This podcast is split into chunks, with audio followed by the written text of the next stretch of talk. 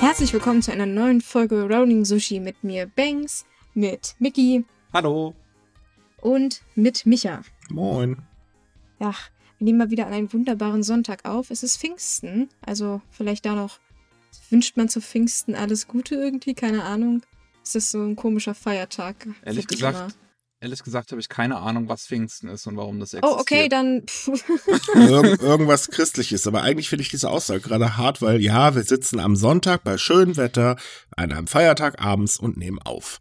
ja, dann, dann können unsere Zuhörer mal sehen, wie wichtig wir sie uns sind, dass wir und bei so einem schönen Wetter draußen noch aufnehmen, wo wir frei haben. Liebe Leute, hier wurde gerade ein Schnitt gemacht, denn der Micha hatte einen Lachanfall bekommen.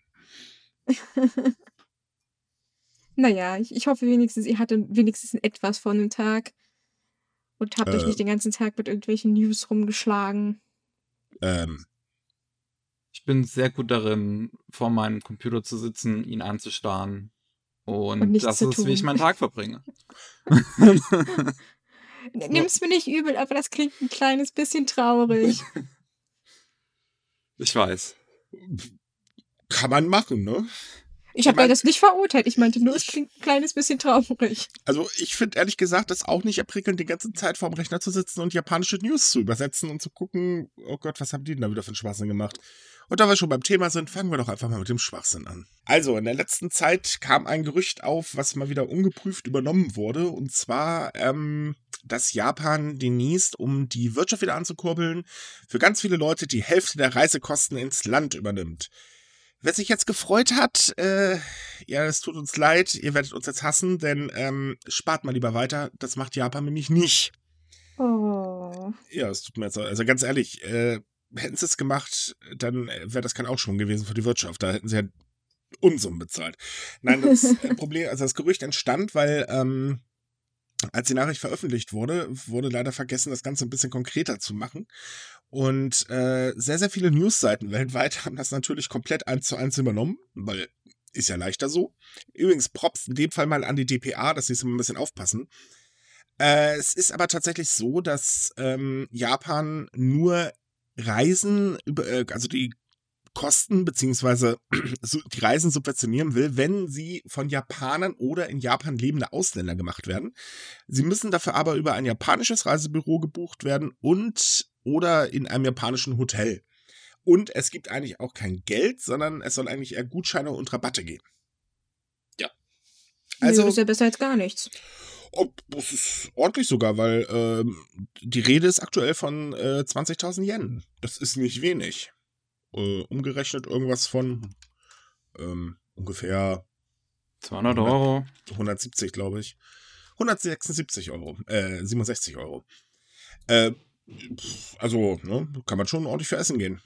Ja, das ist, das ist eine gute Summe. Ich meine, das ist auch eine, eine interessante Möglichkeit, halt diese Branche da so ein bisschen mehr wieder anzukurbeln, weil wir wissen ja alle, dass der Tourismus in Japan eigentlich so gut auf den Nullpunkt angekommen ist und da kann man mit Kleinigkeiten, denke ich, schon ordentlich was bewegen, wenn man es natürlich richtig Ja. einsetzt. Hat- Hatte das Söder nicht bei uns auch vor? Mir war so, als hätte ich gestern irgendwas mitbekommen, aber naja. Deutsche News sind nicht mein Steckenpferd. Ähm, also ich finde die Idee ziemlich gut, wenn ich ehrlich bin. Und ja, der Tourismus muss dringend angekurbelt werden. Problem ist aber, dass in Japan aktuell äh, die Angst einer zweiten Welle ähm, äh, wieder ordentlich steigt, denn sowohl Tokio hat steigende Zahlen gemessen, also stand wohlgemerkt ähm, Sonntag, und die japanische Stadt ähm, äh, Kita Kyushu, ich hoffe, ich habe es richtig ausgesprochen, hat eine neue Clusterinfektion. Ähm, Problem ist, der Infektionsweg kann nicht nachvollzogen werden und das ist gerade so ein dezentes Problem, was vielen Leuten dann auch echt Sorgen macht. Ich glaube, das würde jeden Sorgen machen. Ja, also wir reden von 98 neuen Infektionen. Ich weiß gar nicht, ob die Zahl eben gesagt hattest. Äh, Ähm, nee, Aber ähm, Läden, also ähm, man man hat ja in, in Japan jetzt wieder versucht, so das, das öffentliche Leben wieder äh, zu erwecken, sag ich mal. Und ähm, da hat die Stadt jetzt aber, äh, also Kita Kyushu, ähm, gesagt, dass äh, Geschäfte, äh, beziehungsweise halt Geschäfte des öffentlichen Lebens und ähm, für öffentliche, also irgendwelche Veranstaltungen, sowas, dann doch erstmal bis Mitte Juni wieder unterlassen werden, aufgrund dieser äh, hohen Infektionszahl, von der halt wie eben gesagt, der größte Teil nicht nachvollzogen werden kann, wo halt auch natürlich auch die Frage ist, wie genau das dann passieren kann. Das andere Problem ist, dass äh, Japan, nachdem äh, man den Aufnahmezustand aufgehoben hat, gesagt hat, okay, wir haben hier ein Limit an Infektionen, äh, an Neuinfektionen, die pro Woche erreicht werden dürfen. Ansonsten kommt der Ausnahmezustand zurück. Und rein theoretisch haben sowohl Tokio wie auch eben diese Stadt äh, das Limit längst überschritten. Ähm, heute wurde allerdings doch bekannt gegeben, nein, äh, wir wollen nur sorgfältig beobachten. Ein Ausnahmezu also ein weiterer Ausnahmezustand für diese beiden Regionen stehen aber nicht zur Debatte.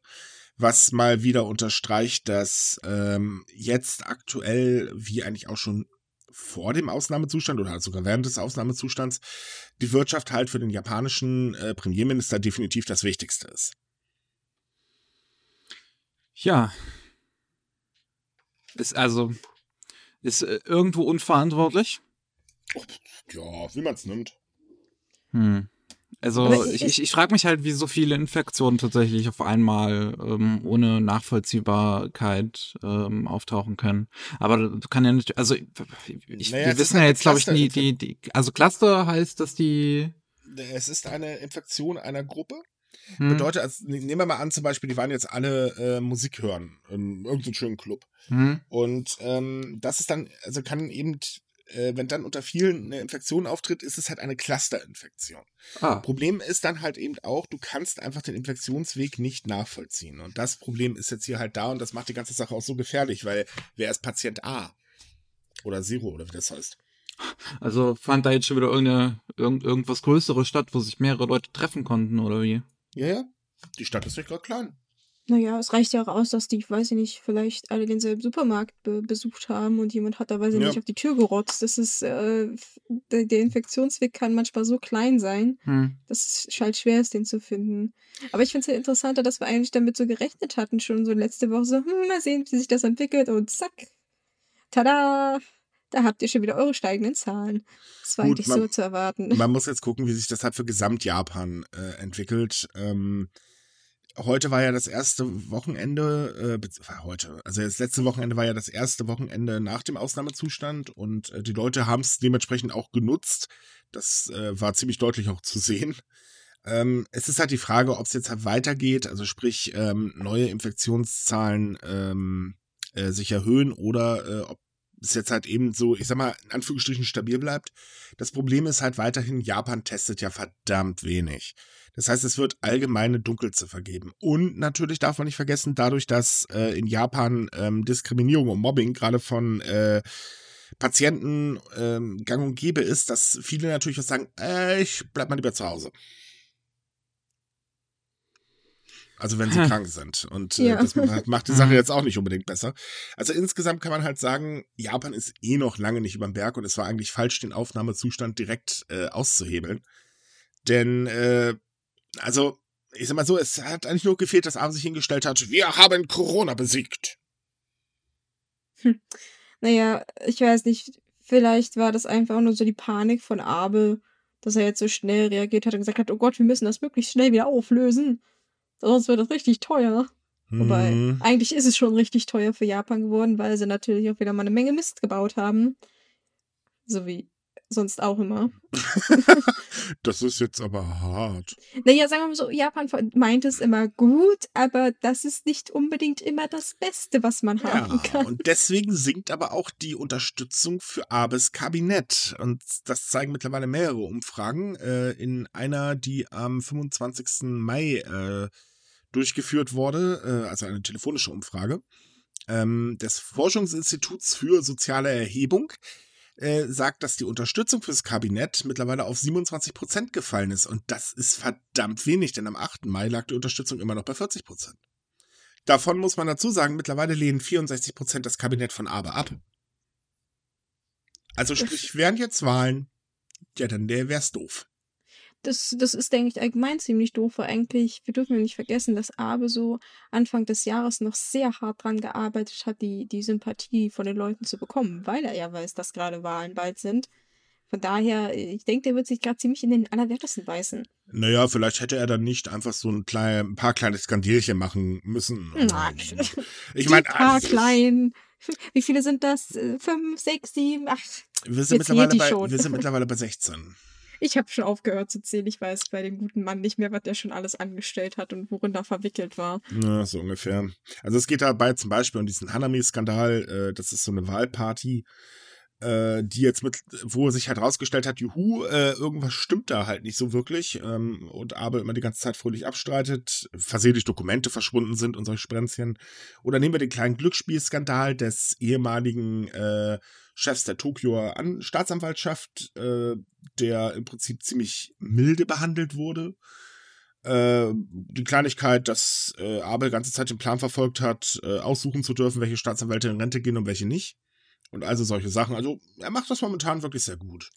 Natürlich muss man dazu sagen, sind die Leute auch stinksauer über das, ähm, wie die Regierung halt ähm, mit der Pandemie umgegangen ist. Also sowohl, dass der Ausnahmezustand zu locker war, kritisieren tatsächlich einige. Dann ist das Problem da, gerade bei Unternehmen, es wurde viel Hilfe versprochen, aber unterm Strich kommt es leider irgendwie nicht wirklich so an oder viel zu spät. Äh, es gibt Probleme mit den 100.000 Yen Helikoptergeld für die ganzen Leute. Äh, läuft gerade gut. Au, Ja. oh, ganz wichtig, die Abemasken. Ich habe mir gerade tatsächlich, eine- Gut an. also ich, ich muss sagen, ich habe mir gerade tatsächlich die ganze Zeit gedacht, manchmal ändern die Leute doch ihre Meinung relativ schnell. Aber jetzt Mhm. gerade gibt's doch irgendwie am meisten Sinn, weil jetzt hat er ganz schön viel Scheiß auf einmal gebaut. Naja, das, das Ding ist halt, es ist nicht die erste äh, Umfrage. Ich habe jetzt äh, heute ähm, über eine geschrieben. Äh, auch da ist die Zustimmung für das Kabinett deutlich runtergekachelt. Also insgesamt äh, steht gerade nicht so gut um ihn. Gut, ich meine, es Och. ist eh seine letzte Amtszeit. Ihm kann es egal sein. Wobei ich glaube immer noch, dass er einen dranhängen wird. Aber äh, ja, ist trotzdem nicht so toll. ich habe aber eigentlich nichts anderes erwartet. Also spätestens bei den Masken, das, das war eine Katastrophe in drei Akten, die immer noch vorangeht. Also die hatte das Ende immer noch nicht erreicht. Und ich meine, wir haben es jetzt, wir sind jetzt schon weit über die, den Ausnahmezustand hinaus. Also, ha, ich warte eigentlich nur darauf, was er als nächstes Doofes anstellt, weil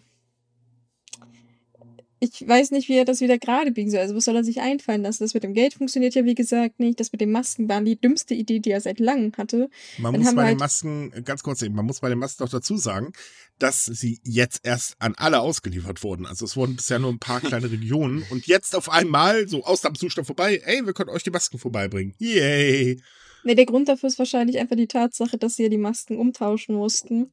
Mhm. Beziehungsweise sie mussten alle Masken, die noch nicht ausgeliefert waren, kontrollieren, weil die Dinger ja angefangen haben zu schimmeln und kleine Käfer drin hatten und sonst irgendwelche Verunreinigungen, über die wir nicht genau sprechen wollen. Ähm, Mm, yummy. ja, Wir, wir wollen alles für eure Gesundheit. Ja. Alles Schlechte. schnupper mal einen Kakerlaken, ja. Äh, und dann halt Snack die Sache mit den die- Genau, es ist eine inklusive Snackbeilage.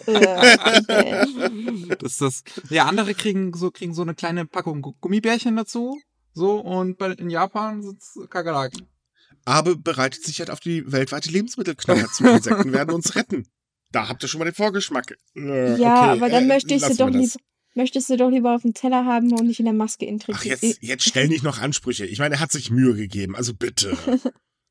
Ja, und dann halt auch die Katastrophe mit den Staatsanwälten. Ach, Ja, ich hoffe, Läuft. der Mann, der schläft nicht mehr abends gut, weil das ist. Ach, ich, ich krieg nur noch Lachanfälle mittlerweile, wenn ich die nächste News von irgendwelchen Skandalen sehe und denke mir so, ach Gott, schon wieder. Wuhu. Ja, schön, danke auch, dass ich derjenige bin, der das Ressort Politik intus hat. Gut, äh, wir haben aber jetzt ein trauriges Thema. Ähm, und zwar geht das um Hana Kimura und ich würde vorschlagen, Banks, da übernimmst du mal.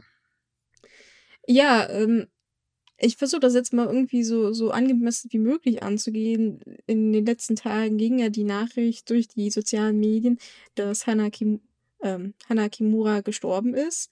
Äh, für die Leute, die nicht wissen, wer Hana Kimura ist, äh, international ist sie vor allem durch ihre, ihren Auftritt in der Netflix-Serie, wie heißt die? Ter- Terror House? Terrace Terror House. House? Terrace House, ich spreche das Ja, immer falsch aus. Tokio verzeiht. 2019 bis 2020 ist die aktuelle Staffel, wo sie halt Genau. äh, aktuell dabei war. Und äh, sie war auch gleichzeitig Profi-Wrestlerin, also das war auch in der Serie öfter so ein Thema. Und eigentlich war sie ziemlich beliebt, vor allem international, war sie so ein kleiner Liebling. Und ja, sie ist halt ursprünglich, also sehr plötzlich verstorben und es kam jetzt in die, die Tage hinaus, dass es vermutlich Selbstmord war. Also offiziell ist es von den Behörden noch nicht bestätigt, aber es wurde bereits bestätigt, dass ein Abschiedsbrief gefunden wurde und dass sie sich auch auf den sozialen Medien mehr oder weniger von ihren Fans verabschiedet haben. Und so traurig das ist, scheint der Hintergrund für, diese, für diesen Suizid extremes Cybermobbing zu sein. Sie hat wohl pro Tag äh, bis zu 100 hasserfüllte Nachrichten bekommen, in denen sie aufgefordert wurde, ähm, zu sterben. Und sie hat dann halt am Ende auch gesagt, dass, dass sie nicht stark genug dafür ist. Und äh, man ist halt nicht nur sehr traurig, sondern auch einfach sehr schockiert, was diese junge Frau, die nur 22 Jahre alt war, die letzten Wochen und Monate ertragen musste, obwohl sie eigentlich nie was Falsches gemacht hat. Also man, es geht halt gerade so eine Welle der, wie sagt man, Entrüstung. Trauer und Entrüstung durch die Netzwerke, wie sowas überhaupt passieren konnte. Ja, also die Gründe tatsächlich für diese Hassbotschaften sind halt auch lächerlich. Zum einen, weil sie halt beim Wrestling eher eine aggressive, böse Rolle spielt. So, das sind Rollen, die generell ähm, öfter mal mit so Hassbotschaften halt zu, zu kämpfen haben von Fans, was halt generell dumm ist. Das sind halt Rollen, ähm, und weil sie bei Terrace House wohl ähm, letztens einen kleinen Streit hatte mit ähm, einem der anderen Mitbewohner, äh, der ein, eines ihrer Wrestling-Outfits ruiniert hat. Mein Gott, und das ist natürlich der Grund, ja. voll online durchzudrehen. Ja, natürlich. Ja, das, also natürlich ist es kein Grund, ähm, aber man merkt halt so einerseits, wie Realitätsfans, realitätsfern Fans sein können. Also ich, vielleicht um ein deutsches Beispiel, ich hat zwar, ist keine Reality-Show, aber es gibt ja diese, diese Soap-Operas, die immer so, keine Ahnung, auf RTL laufen.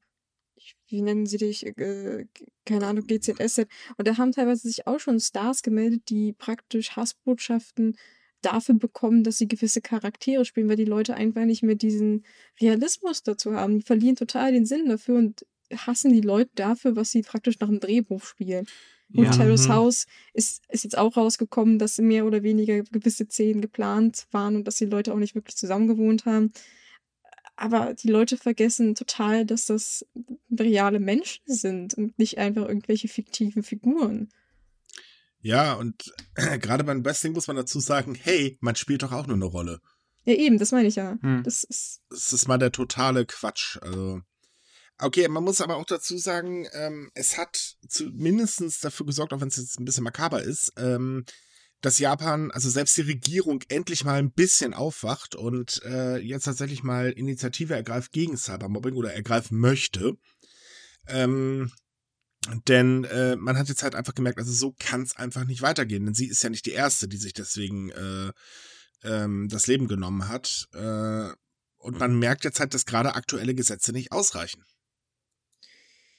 Man muss vielleicht zu den japanischen Gesetzen sagen, also so wie sie jetzt sind, gibt es natürlich die Möglichkeit, äh, Täter von Hassbotschaften anzuklagen. Das ist kein Problem. Das Problem ist, der Weg dahin ist sehr, sehr schwer, vor allem für Stars, weil erstens müssen sie das irgendwie öffentlich machen, was natürlich immer dazu führt, dass man erneute äh, Botschaften, Hassbotschaften kriegt oder allgemein angefeindet wird.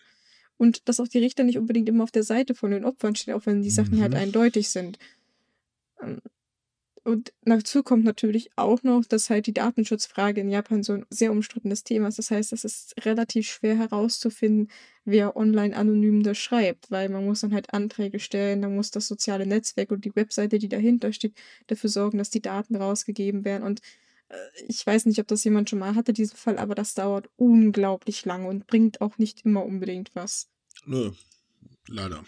Und man möchte halt jetzt diesen Prozess möglichst also soweit es geht, beschleunigen und verbessern. Aber es gibt halt noch keine genauen Ideen, wie man das machen kann. Also gibt, man möchte einen Gesetzesentwurf vorlegen, noch bis Ende des Jahres, der halt dann wahrscheinlich bis zum nächsten äh, Geschäftsjahr dann ähm, verabschiedet wird. Aber bis jetzt gibt es halt noch keine genauen Details. Aber zumindest ist endlich mal ein bisschen Bewegung reingekommen.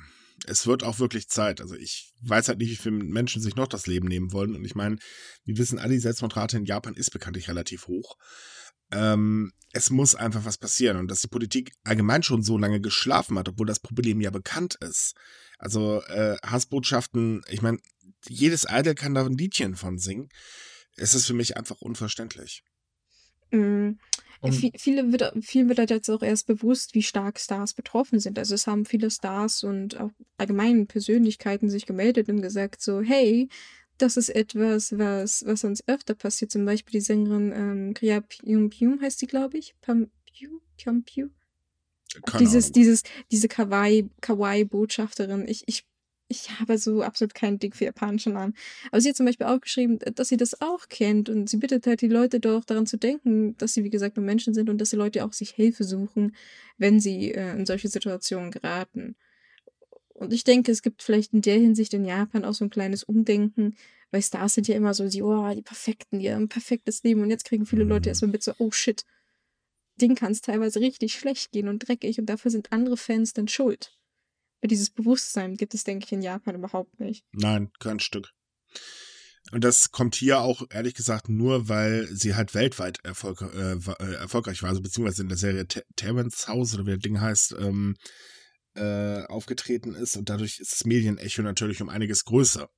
Muss man auch ganz ehrlich sagen, denn meistens werden tatsächlich darüber die Berichte, äh, pff, das ist eine Randnotiz und das war's dann. Eigentlich wirklich echt traurig. Aber weil wir gerade bei traurig sind, ähm, am 28. Mai 2019 kam es zu einem Amoklauf an einer Bushaltestelle in Kawasaki, bei der ähm, ein Täter Grundschüler angegriffen hat und äh, eine elfjährige Schülerin und einen Busfahrer im mittleren Alter umgebracht hat. Und äh, die Stadt Kawasaki, beziehungsweise die Privatschule der Schüler, hat jetzt äh, den, ähm, äh, wie sagt man, äh, also die Privatschule, auf äh, den die Schüler äh, gegangen sind, beziehungsweise gehen, äh, hat jetzt den einjährigen Todestag ähm, gefeiert. Und warum wir das erwähnen, ist, weil dieser Fall, äh, mal abgesehen davon, dass er wirklich schlimm war, ähm, eine ganz, ganz schlimme Diskussion ähm, in Japan ausgelöst hat über Hikimokori. Also sprich Menschen, die halt sehr ähm, für sich leben. Denn äh, die wurden im Prinzip auf einmal schlagartig pauschalisiert verurteilt. Äh, also sprich, jeder ist halt Mörder etc. und so weiter. Und das hat halt äh, dazu geführt, dass sie einen noch schwereren Stand in der Gesellschaft haben. Und ähm, die Tat, natürlich brauchen wir nicht drüber reden, absolut schlimm und äh, hat auch wirklich für wochenlange Diskussionen gesorgt. Man muss aber auch dazu sagen, und hier sieht man das leider wieder, was wir auch eben gerade angesprochen haben, es ist danach nichts passiert. Also sprich, es wurden keine Gesetze verschärft oder ähm, äh, dafür gesorgt, dass zum Beispiel mehr Hilfe bereitgestellt worden ist für Hikimokori. Hikikomori. Obwohl, Hikikomori, danke. Äh, obwohl halt eben äh, in der Zeit, wo das Ganze aktuell war, sehr viel drüber äh, geredet wurde, auch seitens der Regierung, aber passiert ist nichts. Äh, wenn ich mich hm. gerade nicht irre, gab es doch da dann auch kurze Zeit später noch einen Mord eines äh, ein Politiker, der seinen Sohn irgendwie umgebracht ja. hat oder Ex-Politiker oder so, eben weil er Panik vor seinem Sohn hatte, denn der, äh, weil er ebenfalls auch so ein Einsiedler war. Ja, die Regierung hat mhm. im Prinzip einfach nur drauf äh, dabei zugeguckt, wie halt äh, Hikikomori weiter verurteilt werden. Ähm, genau. Und es ist ja dann auch irgendwie zu so einer Welle gekommen, dass äh, Eltern, also das, das hat man vorher schon gemacht, aber das ist dann noch zu so einer neuen Welle gekommen, dass Eltern im Prinzip ihre äh, Kinder, falls es Hikikomori waren, halt zu speziellen Therapeuten oder sowas ähm, geschickt haben, die da irgendwie ähm, raushelfen sollten, wobei halt viele von diesen äh, Therapeuten, ähm, ich sag mal, mich eher erinnern an die Art Therapeut, die ähm, äh, ähm, das Schwulsein aus einem heraustreiben soll. Ich meine, sagen wir doch, diese, sagen wir doch einfach mal Blender. Ja, also, äh, also ich würde schon sagen, dass ähm, also Hikikomori, viele von denen, die halt so ähm, so so so ein Einsiedlerleben halt führen, ähm, wahrscheinlich schon irgendwo Hilfe brauchen, aber halt ordentliche Hilfe, so richtige Hilfe. Naja, das, das Problem ist ja halt, ähm, man muss sich ja erstmal mit der Psyche des Menschen auseinandersetzen. Also es hat einen Grund, warum ein Mensch äh, sich ja von der Gesellschaft abkapselt. Sei es, weil er den Druck nicht mehr aushält, sei es, weil er einfach zu viel, äh, also eine Reizüberflutung hat oder allgemein introvertiert ist oder oder oder. Und ähm, das Problem, was halt damals passiert ist, ist, äh, die Familien leiden ja eigentlich schon genug darunter, weil es ist nicht leicht, mit so einem Menschen umzugehen, wenn man es halt nicht versteht. Und man mhm. kommt ja auch an diese Menschen unglaublich schwierig ran. Ähm, dass aber dadurch, äh, also durch diesen Amoklauf im Prinzip auch noch die Eltern in die Schusslinie geraten sind, die ja nun wirklich überhaupt nichts dafür können, jedenfalls in den meisten Fällen nicht, ähm, hat halt auch dafür gesorgt, dass viele sich gar nicht mehr trauen, aktuell äh, Hilfe zu suchen. Mm, ja, also ich stimme dir natürlich zu, dass, dass dieser Vorfall die Lage für diese Betroffenen massiv äh, verschlechtert hat. Aber man sollte dazu sagen, dass Hikis schon vorab einen sehr schlechten Ruf hatten, einfach weil es nicht das erste Mal ist, dass äh, solche Personen irgendwie in Gewaltverbrechen verwickelt sind oder zumindest damit irgendwie in Verbindung stehen. Es ist halt schon sehr lange ein, ein der Ruf, dass sie gewalttätig sind, vor allem gegenüber ihren Eltern. Also es gab schon in der Vergangenheit Fälle, wo die Leute dann äh, ihre Eltern ermordet haben. Das ähm, Problem ist aber nicht nur das, äh, der schlechte Ruf beruht vor allen Dingen darauf, weil sie halt eben als, äh, also die große Meinung ist eben, es sind einfach nur faule Menschen, die man eben in der Gesellschaft nicht gebrauchen kann. Das ist tatsächlich der Grundtenor. Äh, natürlich gab es auch vorher schon Fälle, auch die tragen natürlich zum schlechten Ruf dabei. Ähm, es fehlt halt allgemein das Verständnis. Ich meine, gut, man kann nicht verlangen, dass jeder das versteht, aber zumindest sollte man aufhören, das zu verurteilen. Weil ja, man kann jemandem nur helfen, indem man keinen Druck aufbaut. Und äh, da wird teilweise ein heftiger Druck durch aufgebaut. Mhm. Vielleicht auch ein Grund, wieso das Verständnis so schwer ist für die Menschen in Japan. Also ich meine, es gibt solche Leute auch übrigens in Deutschland und in anderen Ländern, mhm. äh, wieso allgemein das Verständnis für diese Menschen so schwer ist, weil es gibt in Japan noch eine andere Variante von diesen Einsiedlern. Ich komme gerade nicht auf den Namen, aber es sind im Prinzip Leute, die sich nicht zurückziehen, weil sie sich in der Gesellschaft nicht wohlfühlen oder weil das halt ein tiefergreifendes Problem ist, sondern weil sie sich einfach ihr verweigern komplett. Sie sagen einfach, warum soll ich zur Schule gehen äh, oder eine Ausbildung machen? Sie wollen es einfach nicht. Das ist, also die haben keinen näheren Hintergrund. Genau, genau das meinte ich. Die haben einfach überhaupt kein Interesse. Die wollen halt ihre Videospielchen spielen oder Bücher lesen, was auch immer sie für ein Hobby haben. Sie wollen es einfach nicht. Da ist halt kein tieferer Grund. Und Hikis haben aber tatsächlich halt meistens äh, einen psychologischen Grund, warum sie es nicht tun, weil es vielleicht Mobbing war, weil, weil die Eltern so viel Druck aufgebaut haben. Und ich denke, da ist es halt, wie gesagt, wichtig, besonders aufzuklären, was die Regierung halt nicht gemacht hat und aber vor allem gegen äh, solche Therapien, wie Miki schon angesprochen hat, aufzuklären. Es gibt wirklich gute Organisationen in Japan, die versuchen auf andere Art und Weise zu helfen. Die machen halt so Gesprächsrunden mit den Eltern oder bieten halt, ähm, wie sagt man das, so Ersatzschwestern an. Das sind dann halt junge Frauen, die kommen dann dahin und verhalten sich den Leuten gegenüber wie eine Schwester, reden dann halt mit denen durch die Tür oder machen dann auch mal vielleicht einen Spaziergang, wenn die Leuten, wenn es den Leuten besser geht. Und ich finde es eigentlich schade, weil man hatte eigentlich so ein bisschen angedeutet, dass man ja doch irgendwie gerne was tun möchte und dass jetzt ein Jahr später überhaupt nichts passiert ist. Das ist schon ziemlich, äh, selbst für Japan sehr traurig. Ja, definitiv. Aber das sieht man halt eben einfach, dass du in der japanischen Gesellschaft eigentlich eher funktionieren musst. Dann wird auch viel für dich getan, aber wenn du nicht funktionierst, ja, dann bist du durch den Raster und dann braucht man den nicht mehr. Und das ist mhm. eigentlich das, was man sehr, sehr häufig merkt. Eigentlich, eigentlich bei fast allem, wenn man mal ganz ehrlich ist. Also, ähm, ein weiteres Beispiel sind, äh, ist zum Beispiel alleinerziehende Elternteile, also speziell Mütter in dem Fall. Ähm, man tut unglaublich wenig für äh, diese Menschen und äh, die haben ja zu kämpfen ohne Ende, aber es gibt eigentlich im Prinzip ein bisschen Unterstützung und das soll dann ausreichen und das war's. So, äh, jetzt in der Corona-Krise zeichnet sich das gerade ganz äh, äh, heftig ab, denn ähm, sowohl alleinlebende Frauen wie auch alleinerziehende äh, Mütter äh, arbeiten in Japan tatsächlich meistens in Teilzeit, was irgendwo ja auch, also jedenfalls für Mütter äh, verständlich ist. Sie müssen sich ja auch um den Nachwuchs kümmern. Und ähm, es ist halt so, dass äh, da mittlerweile, also das heißt mittlerweile eigentlich, die sind von der Regierung komplett vergessen worden. So, und ähm, das merkt man halt eben bei allem, was eben nicht als funktionierend und gut für die Gesellschaft angesehen wird. Und ähm, auch da muss man dazu sagen, dass alleinerziehende Mütter teilweise extrem heftigen Mobbing ausgesetzt sind, weil ja, sie sind halt anders. Das ist halt nicht das normale Bild. Und was nicht ins normale Bild passt, ist halt bäh. Oh Gott, ich mache Japan heute wieder richtig schlecht. ja. ja. ich merke schon, du bist gerade so in Fahrt. Hm. Ja, mich regt dieses Thema auf. Ich meine, ich, mich nervt das hier schon in Deutschland ganz gewaltig. Aber äh, was Japan da veranstaltet, ich kann es einfach nicht verstehen, weil ähm, Japan braucht den Nachwuchs. Das heißt, logischerweise braucht Japan Mütter. Hm. Und äh, man muss leider ganz ehrlich sagen, die Werte, äh, also meine Rasse, sprich äh, die männliche Rasse, glänzt sehr häufig mit wie soll ich sagen, ähm, Ignoranz, vorsichtig ausgedrückt.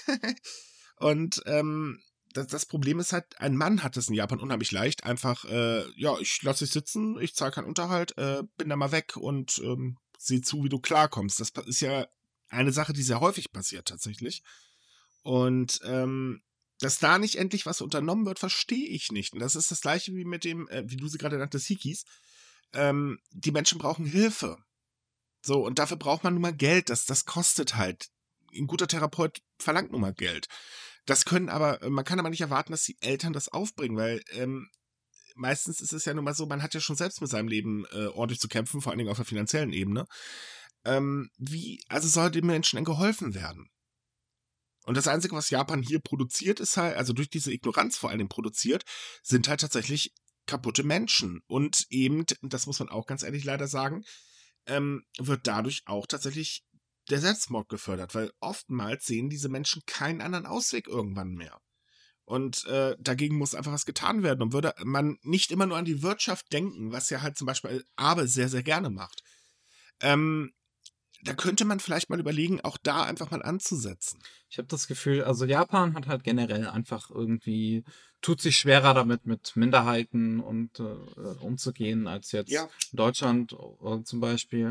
Und ich habe das Gefühl, dass sich das da so langsam, ähm, je mehr wir halt drüber reden, dass sich das aufbaut und aufbaut und aufbaut und halt wie so ein Schneeball, der vielleicht irgendwann droht zu groß zu werden. Äh, da ist jetzt auch was passiert. Ähm, ein Thema, also ich glaube, wo wir noch immer rätseln, warum zum Teufel das nicht in den, äh, wie sagt man, äh, in den Nachrichten bisher äh, gekommen ist. Aber auch da würde ich Banks mal eben ganz kurz bitten, einen Überblick zu geben. Denn das war ja dein Thema, wenn ich mich gar nicht irre. Thema, ja, äh, Minderheiten. Japan hat ja allgemein ein Problem mit Minderheiten, wie Miki ja schon meinte. Und zwar äh, auch besonders mit Ausländern oder allgemein äh, japanischen Bürgern, die ausländische Wurzeln haben wie tiefsitzend das Problem jetzt eigentlich ist, wurde kürzlich durch einen Vorfall deutlich, bei dem Polizisten einen äh, Mann aus, also einen kurdischen Mann angegriffen haben, ohne weiteren Grund. Der war mit dem Auto unterwegs, wurde plötzlich angehalten, hat sich eigentlich nichts Böses bei gedacht und plötzlich wurde er aufgefordert, äh, also beziehungsweise gefragt, ob man sein Auto durchsuchen darf. Anmerkung dazu, in Japan kann man nicht einfach ohne weiteres jemanden jemandes Autos durchsuchen, genau nicht wie ein Haus. Also das ist wie bei uns. Da braucht man einen Beschluss. Und er hat Nein gesagt und er wurde daraufhin mehr oder weniger aus dem Auto gezerrt, auf den Boden gedrückt. Er hat äh, starke Verletzungen am Nacken, Knien, Beinen und äh, der Hüfte erlitten. Teilweise so schlimm, dass die Genesung mehr als einen Monat dauern, dauern wird. Er wurde auch gewürgt von den Polizisten. Und ähm, da sind halt auch so kleine Verbindungen aufgekommen zu einem Fall in den USA.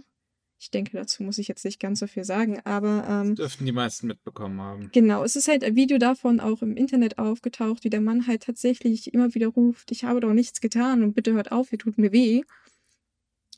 Am Ende kam heraus, der Mann hatte wirklich nichts getan. Die Leute haben, also die Polizisten haben dann schließlich zu, äh, mit 30 Mann 30 Mann auf einen, eine Person, das Auto komplett auseinandergenommen und ihn halt laufen gelassen. Und am Wochenende, also Jetzt am 30. kam es zu starken Protesten in Tokio mit bis zu 200 Mann sind äh, protestierend durch die Straßen gezogen, haben sich über Polizeigewalt gegen Ausländer ähm, beschwert, protestiert, äh, aber halt auch auf, natürlich Black Lives Matter Proteste waren dabei und die sind zu dieser Polizeistation marschiert und haben gesagt, sie wollen, dass die entsprechenden Polizisten zur Verantwortung gezogen werden und das ist, glaube ich, noch nie in der Geschichte von Japan so in der Form vorgekommen. Das ist sehr überraschend, dass das passiert ist, dass jetzt so eine Wut aufgekommen ist, dass man gesagt hat, wir protestieren sofort dagegen. Was ich noch interessant, also zwei Sachen, die ich noch äh, erwähnen würde. Ähm, bei dem Vorfall hat der äh, Beifahrer des Mannes, der gewürgt wurde, das Ganze auf dem, äh, aus seinem Handy aufgenommen, äh, das von der Polizei abgenommen worden ist und ähm, die haben dann die äh, Face- oder Gesichtserkennung äh, zum Entsperren gestartet und, und dann halt alle Videos gelöscht. Äh, Gott sei Dank haben weitere Passanten das noch aufgenommen. Also das heißt, die Polizei hat halt auch gleich noch versucht, das Ganze äh, zu vertuschen. Hm. Oder die Polizisten in dem Fall. Und äh, ein weiterer Aspekt, den ich also der uns eigentlich gestern extrem verwundert hat, ist, wir haben nirgendswo was in der japanischen Presse darüber gefunden. Weder über den Vorfall noch über die Demonstration. Da muss ich korrigieren. Ich habe tatsächlich was gefunden. Ja, und zwar bei der Banichi und tatsächlich zwar über die Fast News Seite. Also da war ein schöner Bericht drin. Also was heißt schön? Es war halt ein Bericht von dem Vorfall, der halt jetzt schon einige Tage zurückliegt. Der war, glaube ich, am 23. Und halt über die Proteste wurde später auch noch berichtet. Aber sonst äh, war das sehr schwer für uns, offizielle Angaben dazu zu finden. Und für diesen Artikel musste ich tatsächlich mich auf äh, Zeugenaussagen überwiegend verlassen und auf Journalisten vor Ort, hm. weil es hat einfach niemand drüber geschrieben. Es war so, normalerweise, wenn irgendwie Proteste in Tokio vor allem sind, dann so bekloppt sie auch sind, weiß ich nicht. Wir hatten schon das Gespräch, dass irgendwelche Männer protestiert haben, dass man Weihnachten abschaffen soll. Äh, nee, äh, äh, stimmt doch Weihnachten und äh, White Day, das war's ich weiß nicht, es war, gab halt es gibt die skurrilsten Proteste in, in mhm. Tokio und Japan, wo teilweise nur so, weiß ich nicht, 20 Menschen äh, mitmachen. Und wir haben einen Protest mit über, also bestimmt 200 Mann, die sehr laut waren, sehr lautstark protestiert haben und auch sehr vulgär teilweise waren. Also man kennt ja die Japaner eigentlich so ein bisschen höflich, aber die haben halt auch Schilder hochgehalten wie Fuck the Police oder Shame on the Police. Also die waren sehr deutlich mit ihren Nachrichten und auch Journalisten aus anderen Ländern waren sehr verwundert darüber, weil, wie gesagt, so kennen wir die Japaner eigentlich nicht. Ja. Ähm, es ist auch so, dass selbst die äh, Metropolpolizei von Tokio hat kein bisschen davon auf ihren äh, Webseiten, also überhaupt über ihren ganzen Kanälen erwähnt, sowohl von dem Vorfall, der ist komplett verschwiegen worden. Ähm, da gab es noch nicht mal eine Pressekonferenz äh, Konferenz oder irgendwie sowas und ich finde es halt aus dem Grund wirklich schlimm, weil wir arbeiten ja mit sehr vielen japanischen Medien zusammen, darunter auch Nachrichtenagenturen. Und dass keine das erwähnt hat, das gibt dann wirklich schon zu denken. Es gibt ja bekanntlich keinen Krieg in Basingsee. Ja. ja, ich, Daran wusste ich auch die ganze Zeit zu Sachen so, hm. Ja, das gute äh, alte Basingsee. Ach ja. Aber dieser Vorfall hat eigentlich gezeigt, dass, dass den Japanern viel deutlicher bewusst ist, was Ausländer eigentlich alles erleiden müssen. Wir hatten schon öfter in dem Podcast Berichte über Zustände in den Einwanderungszentren, wo Leute zu Tode kommen, massiv misshandelt werden, denen ärztliche, ärztliche Hilfe verweigert wird und, und, und. Also die Liste ist sehr, sehr lang. Aber auch so, Polizeigewalt gegenüber Japanern ist auch öfter, also kommt öfter vor, als man eigentlich denkt. Es spricht bloß keiner drüber. Ich habe schon mal im Podcast letztens erwähnt, die Japaner, die japanische Polizei hat eine sehr hohe Erfolgsrate, was äh, ihre Ermittlungen angeht. Und das haben hm. die nicht ohne mhm. Grund. Also man muss es mal so sagen, äh, wer sich damit noch nicht befasst hat. Es ist tatsächlich in Japan ziemlich normal, dass wenn du als Täter deklariert wirst, du automatisch der Täter bist. Das ist egal, was du dann sagst. Du wirst einfach durchs System gereicht und alles dann halt einfach im Knast. Das gibt sehr, sehr viele Fälle. Ähm, äh, wo das halt auch erwiesen worden ist, dass das halt eben äh, jemand Unschuldiges war. Ich muss ganz ehrlich sagen, ich möchte nicht wissen, wie viele Leute mittlerweile schon äh, unschuldig hingerichtet worden sind, denn Japan hat ja bekanntlich noch die Todesstrafe. Ähm, auf der anderen Seite ist es halt so, es ist auch kein Geheimnis, dass ähm, Geständnisse erzwungen werden. Und da gab es im letzten Jahr, ähm, ja, ich sag mal, leichte Proteste oder ein Protestchen. Denn ähm, die, es ist so, normalerweise sagt man ja, oder kennt man das bei uns, okay, äh, Polizei macht Aussage, dann hast du halt eben deinen Anwalt dabei. Das gibt es in Japan so eigentlich nicht und sollte eingeführt werden, wogegen sich die Polizei aber ganz, ganz, ganz, ganz massiv äh, aufgeregt hat. Und äh, was auch dazu geführt hat, dass das äh, die Idee, dass man das ändern könnte, mal wieder fallen gelassen worden ist. Das heißt, du, wenn du im Prinzip in die Mühlen der Polizei gerätst, da geht es auch da nur darum, dass man eine gewisse Quote erfüllt. Und äh, ja, du hast einfach die A-Karte gezogen. Ja. Und das ja. kann leider schneller passieren, als man denkt. Das stimmt. Äh, vielen ist, glaube ich, nicht bewusst, wie unglaublich, äh, wie sagt man, äh, rabiat das System in, äh, bei der Polizei in Japan ist. Die sind nicht bereit für Fehler, sind die, oder geschweige denn sie zuzugeben. Und wenn du da einmal drin bist, ist es sehr schwer, wieder rauszukommen. Also du, du sitzt tatsächlich schneller in Untersuchungshaft, als du irgendwie aber sagen kannst. Mhm. Und das ist, da hast du nicht mal einen Anwalt. Weißt du, hier sagt man ja, du kannst jemanden anrufen, rufen sie den Anwalt an. So, ja, in Japan darfst du auch gerne jemanden anrufen. Die Frage ist nur, wann. Richtig. also das sind, äh, man sollte da vielleicht mal so ein bisschen recherchieren, wie das System da funktioniert in Japan. Es gibt auch Berichte von Ausländern, die, wie gesagt, grundlos eingesperrt wurden und Leute haben gedacht, die sind irgendwie gestorben oder äh, abgehauen, weil keiner sie informiert hat. Das war so, die waren einfach von einem Tag auf den anderen weg. Man sollte auch noch was dazu sagen für alle, die jetzt der Meinung sind, ach Gott, ja, Ausländern geschieht das ja recht, weil, ne, illegal eingewandert etc. bla bla. Nee, es trifft tatsächlich auch Touristen. Das auch. Und vielleicht zu dem Fall mit dem Kurden äh, sollte man dazu sagen, der Mann lebt seit Jahren in Japan und ja. hat ein permanentes Aufenthaltsrecht und arbeitet auch in einem Restaurant. Also der Mann hat wirklich nichts verbrochen. Ja, seit 15 Jahren. Nicht mal gelesen, seine Anwesenheit. Ja, seit mhm. 15 Jahren. Also das ist unglaublich.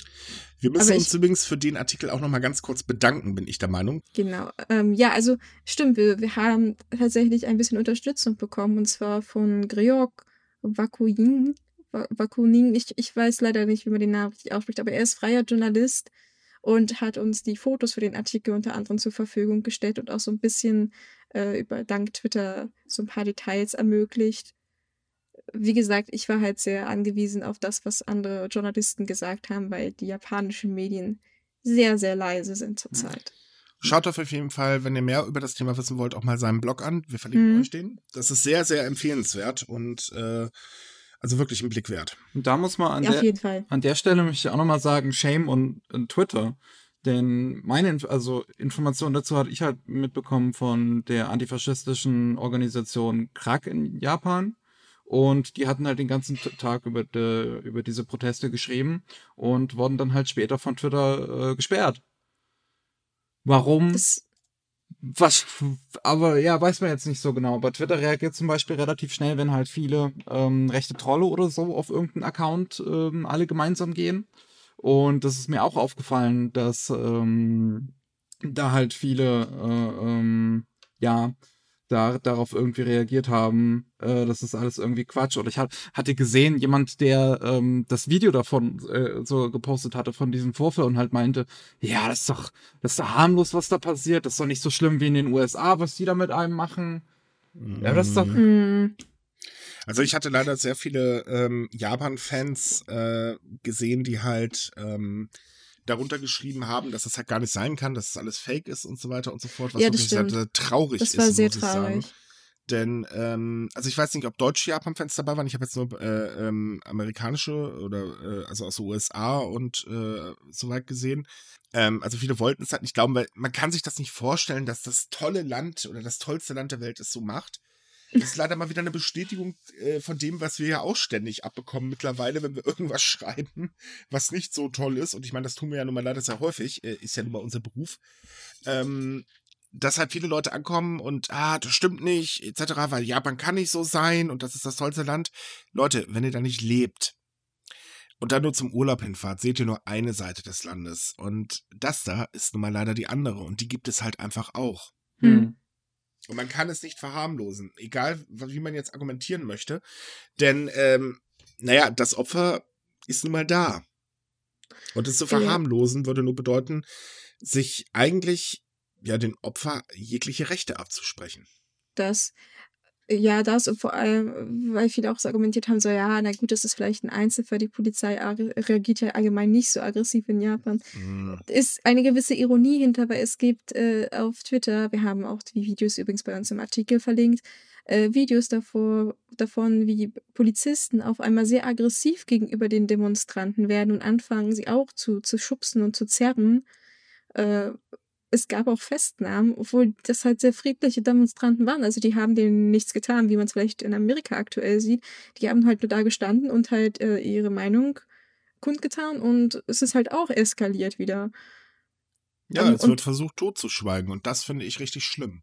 Hm, Gott sei Dank hat es in dem Fall nicht geklappt. Genau, und vielleicht auch auf der anderen Seite, weil du ja meintest, es gab viele negative Stimmen. Es gab auch sehr viele positive Stimmen. Es haben sich sehr viele äh, Japaner im Ausland gefreut, aber auch äh, Ausländer äh, in Japan, dass das halt zu so Publikwirks wird und dass es halt zeigt, dass die Japaner sich sehr wohl bewusst sind, dass, äh, dass es sowas wie Polizeigewalt gibt und dass es auch sehr, sehr starken Rassismus teilweise in Japan gibt.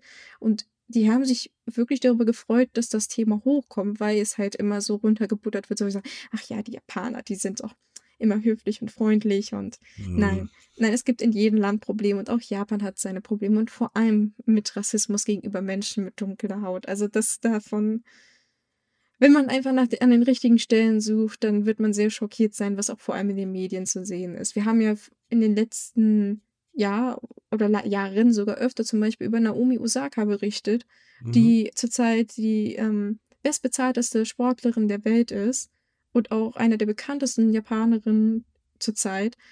Und die muss sich auch mit absoluten Alltagsrassismus auseinandersetzen. Da wird im Fernsehen darüber Witze gemacht, dass sie doch vielleicht Sonnencreme benutzen soll, damit sie keine dunkle Haut hat. Und da gab es diesen legendären Nissen-Werbespot, wo sie auf einmal auch weiße Haut hatte und so äh, so, so japanisiert wurde, praktisch, also in Hinsicht auf Weißsein, dass man gar nicht mehr wusste, wer sie eigentlich da, also der Charakter, wer das eigentlich sein soll. Ja. Und die Leute denken halt immer so, ach, ja, das passiert halt, aber nein, es ist passiert, wie gesagt, in Japan deutlich öfter und problematischer, als wir denken. Leider. Leider, leider. Naja, wie Gut. gesagt, es ist in jedem Land Rassismus zu finden. Einfach Natürlich. Das, es gibt kein Land, wo niemand rassistisch ist. Das ist leider nicht möglich. Nein, das, das ist durchaus richtig. Es ist halt schade, dass äh, hier mit Augenkraft versucht wird, das Ganze eben äh, nicht durchsickern zu lassen, um dieses perfekte Bild zu wahren. Und Mhm. ähm, das Ding ist halt, Japan ist nicht perfekt. Äh, das kann man an einem ganz einfachen Beispiel ähm, äh, festmachen. Wenn man Japan aus dem Urlaub raus kennt, dann sieht es immer so schön sauber und, und, und aus. Wenn man sich aber mal genau umschaut, dann sieht man eigentlich, dass Japan an vielen Ecken ganz schön heruntergekommen ist. Das muss man auch mal ganz ehrlich sagen. Und das ist halt das einfachste Beispiel. Und ähm, es ist halt nicht egal, auf was man das nimmt. Japan ist halt ein Land und jedes Land hat Probleme. Ein Problem, um einen ganz krassen Themawechsel hinzukriegen, war ja im vergangenen Jahr der Anschlag auf Kyoto Animation, der ja eine auch weltweit äh, eine Welle geschlagen hat, denn ähm, ein Brandstifter hat ein Studio von Kyoto Animation angezündet. Dabei sind 36 Menschen ums Leben gekommen und 22 weitere wurden teils schwer verletzt. Auch der Täter ähm, wurde ins Krankenhaus eingeliefert, weil er schwere Verbrennung hatte. Und jetzt nach zehn Monaten wurde er von der Polizei festgenommen und konnte auch endlich verhört werden. Beim Verhör, naja, sagen wir mal, da, äh, ich, ich weiß nicht, wie ich das sagen soll, weil ganz ehrlich, ich, ist auch wieder so ein Ding, wo ich mich ja frage, Gott, ey, was, was ist da los in dem Kopf? Der Täter geht tatsächlich davon aus, dass er maximal zwei Menschen getötet hat. Ja, gut. Äh, wie überzeugt man ihm vom Gegenteil, würde ich sagen. Indem man ihm die Gräber zeigt.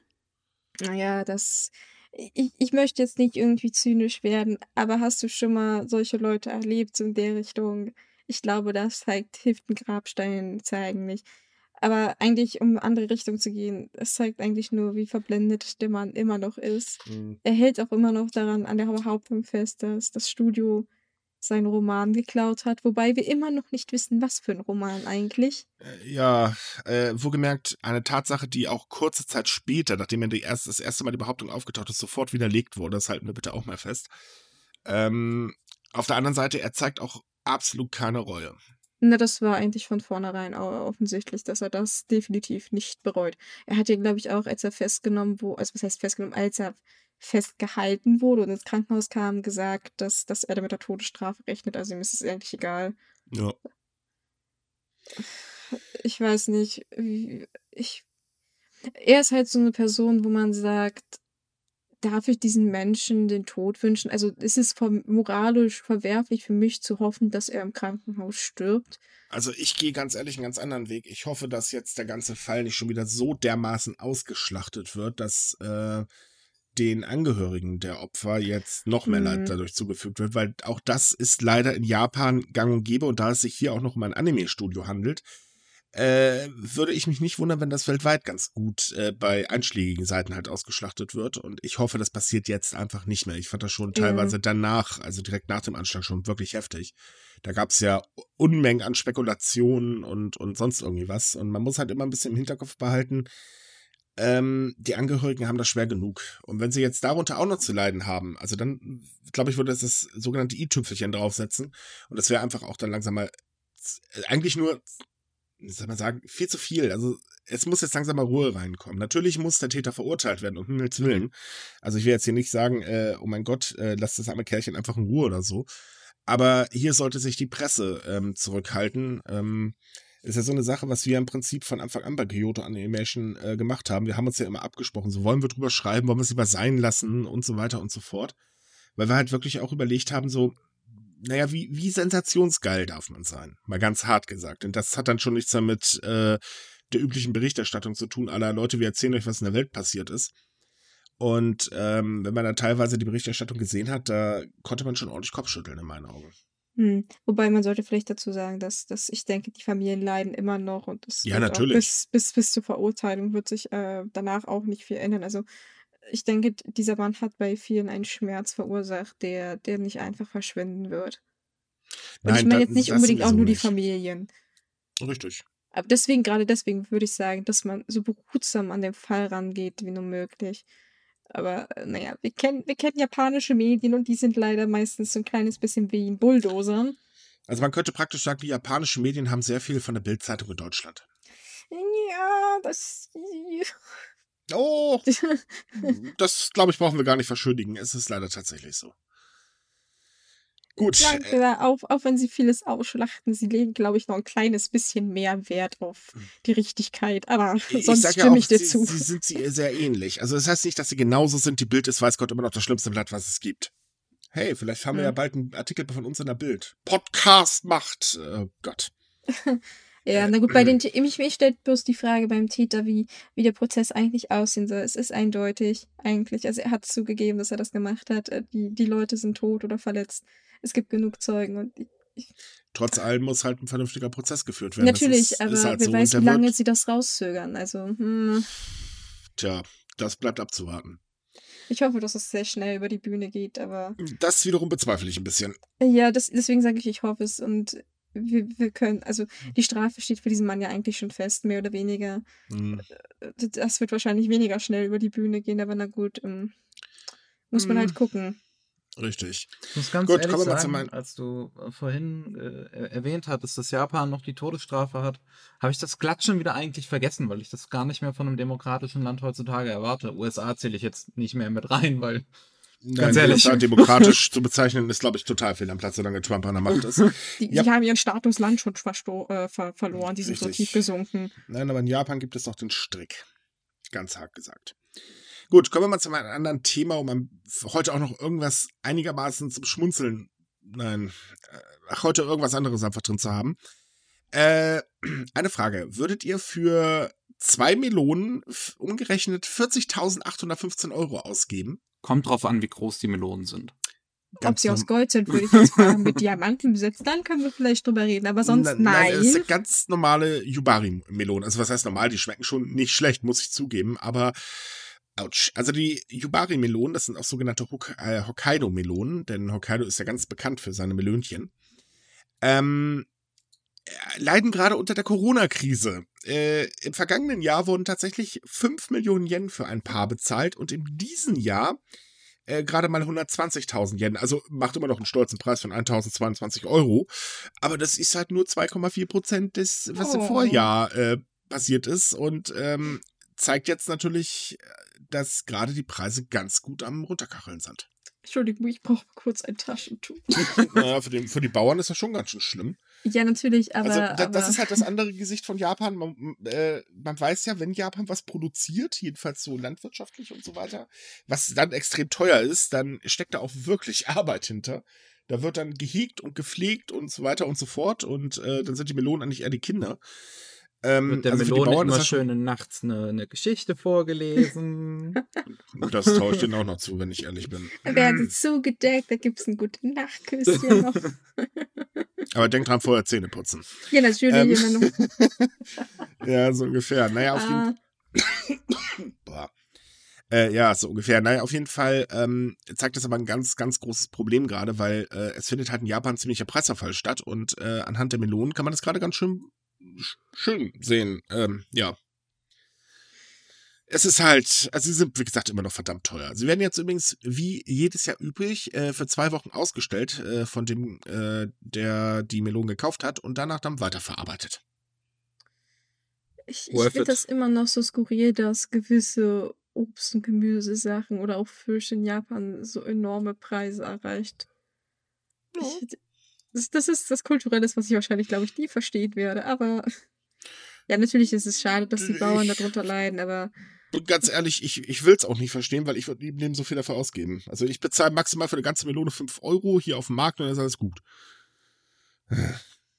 Aber wer ja, gibt ich, so ich viel find- Geld dafür aus, ey. Gott. Na, es ist halt was Besonderes. Was ich mir dafür für eine Pornovideos kaufen könnte. Yay. Nein, würde ich noch? nicht. Du bist noch so altmodisch. Ich wollte gerade sagen, wer kauft du, sich den Scheiß heutzutage Das ist die noch? Vorbereitung auf die Websperre. Was meinst du, wie teuer die haben werden? Da kann ich so gut weiterverkaufen. Alles so Geldanlage. Ja, okay. Haben wir noch Zeit für ein Thema? Haben wir noch. Äh, dann ziehen wir das auch noch durch. Denn ähm, der Coronavirus hat noch eine andere, ähm, äh, ähm, wie sagt man? Äh, Hat noch andere Folgen. Genau, hat noch andere Folgen. Gott. Mann, bei dir hängt's aber heute ordentlich, ne? Ja, sorry. Ich habe mich heute leider zu lange mit Steuern und Datenschutz beschäftigt. Ähm, es ist so, dass äh, jetzt zwei Firmen tatsächlich angekündigt haben, dass sie ihren Verkauf nachts einstellen werden. Und das Besondere oder das, warum man das so erwähnen sollte, oder warum wir das erwähnen, ist, äh, dass einer der Firmen Family Mart ist, also sprich ein Convenience Store, die ja in der letzten Zeit immer stärker unter Kritik geraten sind, äh, weil eben durch den Arbeitskräftemangel kein Personal für die Franchise-Nehmer zu finden war, die halt eben freiwillig nachts arbeiten und die Firmen aber darauf bestanden haben, hey, ne, 24-7. Und Family Mart ist jetzt der erste Convenience Store Betreiber, der gesagt hat, äh, wisst ihr was, äh, wenn ihr halt früher Schluss machen wollt, ja mein Gott, dann macht es. Und das wird ab 1. Juli passieren. Und dann ist halt um äh, 23 Uhr bis 7 Uhr Schluss. Laden zu, fertig. Das ist doch eigentlich ganz was Positives, würde ich jetzt mal sagen. Ja. Ich meine, der Zeitraum zwischen 23 und 7 Uhr, wer da noch einkaufen geht, sowieso, ist eine stolze Zeit. Ganz ehrlich, du findest in Japan so viele Automaten, du kannst ja alles daraus ziehen. Also, Ja. pff, Dann brauchst du keinen Convenience Store.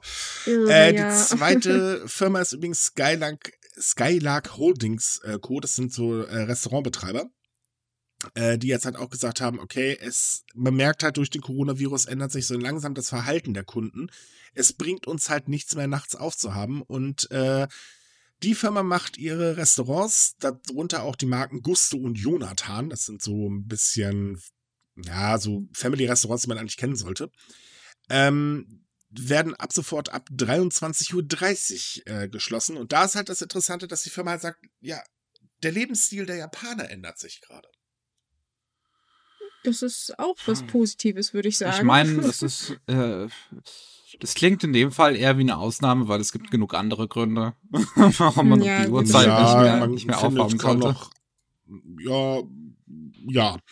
Ähm, Skylark, muss man dazu sagen, macht das Ganze sogar noch einigermaßen vernünftig, denn die werfen einfach nicht ihre Leutchen raus, die nachts arbeiten müssen, sondern versetzt sie einfach in andere Schichten. Das heißt also, da wird sogar sozialverträglich gemacht.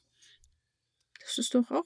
Also ich, Aber mal ehrlich, war einer von euch jemals so spät noch irgendwie einkaufen oder irgendwas essen? ja. auch sogar in Japan, weil dummerweise hatte ich damals Arbeitszeiten, die waren jenseits von Gut und Böse. Ah. Und irgendwann wollte ich halt mal was essen zur Abwechslung, weil ganz ehrlich, der Bürofraß war ekelhaft. Ich habe halt nur einmal, da bin ich den ganzen Tag halt auf der Animagic gewesen und da war halt noch äh, äh, ein ein Dönertyp, der irgendwie bis um 3 Uhr früh so aufhat und da habe ich um eins einen Döner gegessen. Das war irgendwie. Ja.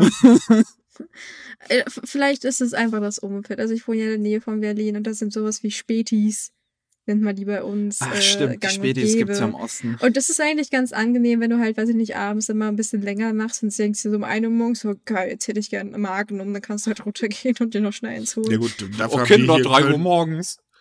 so, da waren wir in Köln unsere Bütchen. Aber ich habe den Vorteil, ich habe äh, Lieferdienst, der liefert auch noch um 4 Uhr morgens Eis. Und da siehst du, das ist doch auch praktisch. Was ich zwar total schwachsinnig finde, aber gut, wenn das dann machen möchte. Ähm, das, das Ding ist halt, wer aufbleiben äh, lassen möchte, er soll halt auflassen. Äh, das Problem bleibt aber trotz allem, und das ist gerade bei den Franchise-Nehmern von Convenience Stores extrem gewesen, sie haben ja wirklich darüber geklagt, äh, dass sie einfach keine Mitarbeiter mehr finden, weil, naja, wer will den Job schon machen? Kann ich auch irgendwo nachvollziehen. Und ähm, das Problem war halt, dass dadurch eben die Franchise-Inhaber äh, wirklich geackert haben bis zum Umfallen. Und äh, von daher muss man jetzt halt sagen, ähm, ja, ist eine gute Sache. Gut, aber bevor wir jetzt unseren Podcast beenden, haben wir noch die Monatsvorschau. Äh, dafür haben wir da, glaube ich, auch unseren herzlichen Matze hier, der uns das gleich alles fröhlich erzählen wird, gell? Jawohl. Hallo, Matze! Hallo. Ein herzliches Hallo an alle liebe Zuhörer. Ich bin Matze und ich bringe euch jetzt die Vorschau für den Monat Juni. Muss sagen, du hast heute weniger zu tun als sonst dank Corona. Ja, liegt natürlich auch daran, dass der Veranstaltungskalender für sämtliche Kulturveranstaltungen immer noch leer ist. Da läuft noch nichts. Da muss man noch ein bisschen warten, bis das wieder anläuft. Aber eine kurze Zwischenerwähnung: Das japanische Kulturinstitut wird übrigens jetzt bald seine Tore wieder öffnen im Juni. Hm, ja, das kommt. Äh, und es sind Kleinigkeiten da, Kochkurse und äh, Teekurse für Teezeremonien, aber sämtliche größeren, sämtliche interessanteren Sachen sind noch auf Eis gelegt. Da muss man dann in den nächsten Wochen nochmal nachschauen. Also gehen wir gleich mal ins TV-Programm über. Denn am 8. Juni, am Montag, läuft auf Arte Thunfisch auf Tour. Und zwar geht's darum, um den äh, Umzug des Tokyo Fischmarkts. Äh, das war Herbst 2018 und der musste einer Baumaßnahme für die Olympiastadt weichen. Und das ist eine gigantische Angelegenheit gewesen, ein logistisches Kraftstück, denn das ist ein Riesenfischmarkt, gilt als der größte der Welt, über 10.000 Beschäftigte. Und der musste da umziehen auf eine künstliche Insel in der Bucht. Und die hatten nur vier Tage, um alles sozusagen zu verschiffen. Das ist sehr spannend und auch sehr herzzerreißend, weil äh, der Tokyo Fischmarkt hat eine lange Tradition gehabt und eine ganze Menge Leute waren sehr, ähm, ja, herzgebrochen dabei. Lohnt sich auf jeden Fall mal anzuschauen. Dann in der Mitte des Junis haben wir lange Zeit nichts und dann am Ende des Junis haben wir nochmal drei gute Sendungen. Und zwar am Samstag, dem 27. Juni, da kommt auf Servus TV in der Reihe Fremde Traditionen Japan der Geist der Reisfelder. Das hatten wir zuletzt vor etwas mehr als einem halben Jahr in der Vorschau, 2019 im November. Also wer es nicht mitbekommen hat, kann es jetzt sich anschauen. Da geht es um das äh, Erntedankfest, das japanische, also Shintoismus und Traditionen im ländlichen Gebiet von Japans. Also ist auch sehr faszinierend, weil einige von den Sachen sind sehr lokal und teilweise auch am Aussterben. Lohnt sich also anzuschauen. Am selben Tag läuft auf SWR Spiele der Welt Kyudo in Japan, wo es ums traditionelle Bogenschießen geht lustige kleine Anmerkung am Rande. Man kennt ja eigentlich immer die Vorstellung vom japanischen Krieger, vom Samurai mit seinem Schwert. Ne? Die Seele des Kriegers ist in seinem Schwert. Das ist aber eine Vorstellung, die kommt aus der Edo-Zeit, wo 250 Jahre lang Frieden in Japan herrschten und alle Samurais und Krieger zu Bürokraten umgewandelt wurden. Davor war das anders. Davor war die wahre Waffe des Kriegers der Bogen. Das Schwert war nur ein Beisatz, nur eine Nebenwaffe. Das war für die Drecksarbeit ja, tatsächlich. Die, die war dafür da, um den gesagt. Gegner, nachdem er ihn besiegt hat, den Kopf abzuschlagen, weil der Kopf, den hat man dann präsentieren können als Zeichen seiner Ehre. Dafür war für das Schwert da, für mehr nicht. Es war nur eine Ersatzaxt. Damals. ah. Na gut.